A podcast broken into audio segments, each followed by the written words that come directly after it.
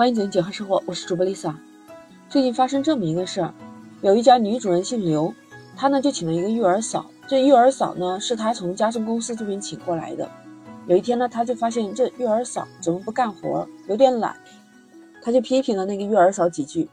等到她下午查看监控的时候，发现那育儿嫂一直在她的宝宝耳朵边咒骂她：“妈妈死了，妈妈死了。”她都足足骂了有三分钟。看完这个视频监控。刘女士马上去找这个育儿嫂对峙，但是那个育儿嫂不承认她自己咒骂了。那接着刘女士就向家政公司反映这个情况，家政公司的人说声音太小，不确定是否是在咒骂，而且育儿嫂也没承认。但是最后工作人员还是退还了刘女士一半的中介费，然后刘女士扣了育儿嫂五千块钱的工资。刘女士和中介已经达成协议，目前育儿嫂已经被公司开除走人了。很多广大网友也听到了这个视频说的。说确确实实听到是妈妈死了，而且是连续说的。作为父母听到这种咒骂，肯定是很生气。真不知道现在的育儿师是怎么培训上岗的。那前不久也是刚刚报道过，有一位高级育婴师给孩子吃药。还有前一段说家里请了个月嫂，结果月嫂自己带娃的时候还在看手机，就说了他几句以后，结果月嫂扇了主人两个耳光，接着双方大打出手，最后还报警了。你说这是叫什么事儿啊？所以很多家庭就表示，现在找一个好的月嫂实在是太难了。最近放开二胎、三胎，所以很多网友就说：“哎呀，不要请月嫂了，就是自己辛苦一点，自己去带。”有这么一个研究数据啊，说二零二零年全国对月嫂的需求高达是两百四十万人，而实际从业的人员不足一百二十万人，我哦，这个缺口已经超过了一百万了。有一个二零二二至二零二七年全球以及中国月嫂行业市场现状调研发展前景分析的报告，里面特别指出，像北上广深这些大城市，外来人口又多，月嫂的缺口非常大。而且最近几年，月嫂的工资是越来越高的，有一些经验丰富、口碑比较好的月嫂，可以轻轻松松拿到一万元的工资，那肯定是比普通的那打工要强很多的。像抢手一点的月嫂还要提前预约，那面对这么高薪高待遇的工作，月嫂的素质还有专业技能是不是符合那样的要求呢？这就是让消费者一直在担心的问题。也许是因为中国传统的观念坐月子吧，所以最近几年来，美国的月嫂行业也是非常热，工资也是水涨船高。那各种争议也出来了，他们有天价月嫂，但有一些月嫂背后也会有一些心酸的往事。有一位做过月嫂的黄阿姨，她就曾经说过，她在一家产妇家里帮忙，只有做了六天，晚上的时候就被主人一句话说：“阿姨不好意思，服务到此结束”，就把她给扫地出门了。你知道吧？当时是晚上十二点，提前也没有说，已经到十二点以后，她要去住个酒店或者是旅馆都订不到了，需要坐车，那坐车叫车也比较困难了。他就哀求说：“能不能第二天早晨再离开？”没有想到的是，两个主人无情的回绝他，毫不留情的把他赶出去了。他差一点走投无路，后来还是有一个朋友收留他，在他们家的沙发上过了一晚上。在零几年左右的时候，很多的加拿大华裔的这些月嫂们，他们的工作范围除了照顾宝宝，还要管两顿的餐食。所以当时黄阿姨她的工作呢，她是把孩子放在第一位。照顾产妇坐月子是第二位，剩下的时间才是打扫和整理家务。所以可能是因为扫地下车库的时候，因为他那地方太脏，水龙头又接不到自来水，他一盆一盆用脸盆去装，浪费了很多时间，就耽误照顾婴儿。结果啊，家人就开始抱怨，各种嫌弃就来了，而且把他扫地出门了。他说：“月嫂也是人呢，不是狗啊，怎么能招之即来挥之即去呢？”说自己的情商还算比较高的，很少和别人发生争执，而且他做月嫂这一行业有十几年了，平时吧受一点委屈就算了，一大把年纪了还被人这么骂，真的是很难堪的。就是他处在那样一个环境里面，他想的还是可怜的是孩子，孩子是无辜的。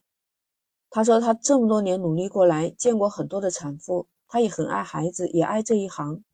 他说：“月嫂是个特殊行业，面对产妇就像面对你的一个病人，不能和他们计较。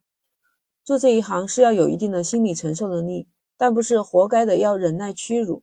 月嫂也是人。”哎，据媒体报道啊，这月嫂作为华人地区的热门行业，在美国也是供不应求。价格还水涨船高。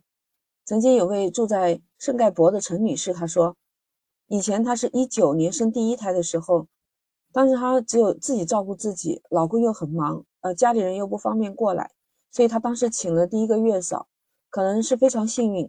她说她请的月嫂在中国就是金牌月嫂，非常有经验。而且价格还比当地的那个月嫂还稍微低一点点，当时是一百五十块钱一天，当时还包含了包括做月子餐，还有把她和她老公的一日三餐都安排好，算上给这个阿姨的小费，二十六天大概也就是五千美金左右。他说这个月嫂特别好，照顾她和宝宝都很有耐心。当时月嫂走了，她还伤心了一阵子。那他是从去年开始准备备孕二胎，他就咨询月嫂的价格，哦，现在已经涨到了六千美金。当然，他当时说还没到时候，他准备快生的时候再去预约月嫂。结果等他这几天预约月嫂的时候，价格又涨了，已经到了八千美金，还不能含做饭呢这些。那他感叹，月嫂的薪水已经高过他自己的薪水了。他甚至开玩笑的说，价格这么好啊。那我也有经验了，那我干脆辞职去当月嫂算了。有一位耳湾的资深宝妈，她表示说，月嫂啊，她有自己的群体，包括宝妈也有宝妈群。这个月嫂在他们那儿也是永远的热门话题。其实高价格不一定代表月嫂就好，一般他们月嫂的口碑都是通过宝妈之间的互相亲身的经历以后，哎，有了好的评价，那大家互相介绍的。你如果单单靠简单的面试，就很容易踩雷，所以好的月嫂也不是那么好找。再加上现在口罩事件，很多的时候它档期也很满，所以最好是提前半年到一年，早早的开始物色。那我们在找月嫂的时候要做哪些功课呢？听了很多宝妈的故事和经历，觉得有几点要注意一下。首先要排除找熟人，第二个就是要明确自己的特殊要求。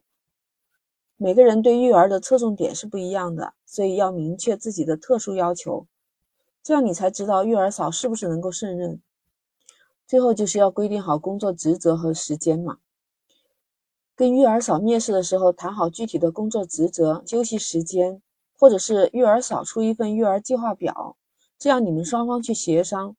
我们大家父母是做一个大方向来把握，不能什么琐事都交给育儿嫂的。那他就是一个执行者嘛。天津就有一位刘阿姨，她曾经就当过月嫂。她说，一些收费较高的月嫂其实并没有经过正规的训练，有些训练机构说八天就能速成，就是培训八天，她就能当一个合格的月嫂。那培训考核内容又是最基本的一些常识，只要交了钱，基本上保证能通过的。那月嫂的服务对象和服务内容本来就比较特殊，是针对孕妇和婴儿的。那看起来谁都可以做了呀，那实际上要求还是蛮高的。那不是说八天就能培训完的。更可气的是，有一些月嫂不仅仅不经过培训，甚至自己连育儿经历都没有，花钱买个证书或者是编造一个相关的经历，那这就可以当一个专业的月嫂了，给人家去提供服务。这样的技能水平，哎呦，想想都很可怕的。所以专家建议，我们在选择月嫂的时候，要仔细看看对方的资质证明。选择正规的家政公司，认真的签署这种服务合同。签订合同的时候要看清楚双方的权利和义务，把那些口头承诺的内容，还有收费的价格、服务期限、违约这些，都白纸黑字的写进合同当中，这样就避免了很多不必要的纠纷。在现在这个育儿师的行业里面参差不齐，所以只能自己擦亮眼睛去寻找了。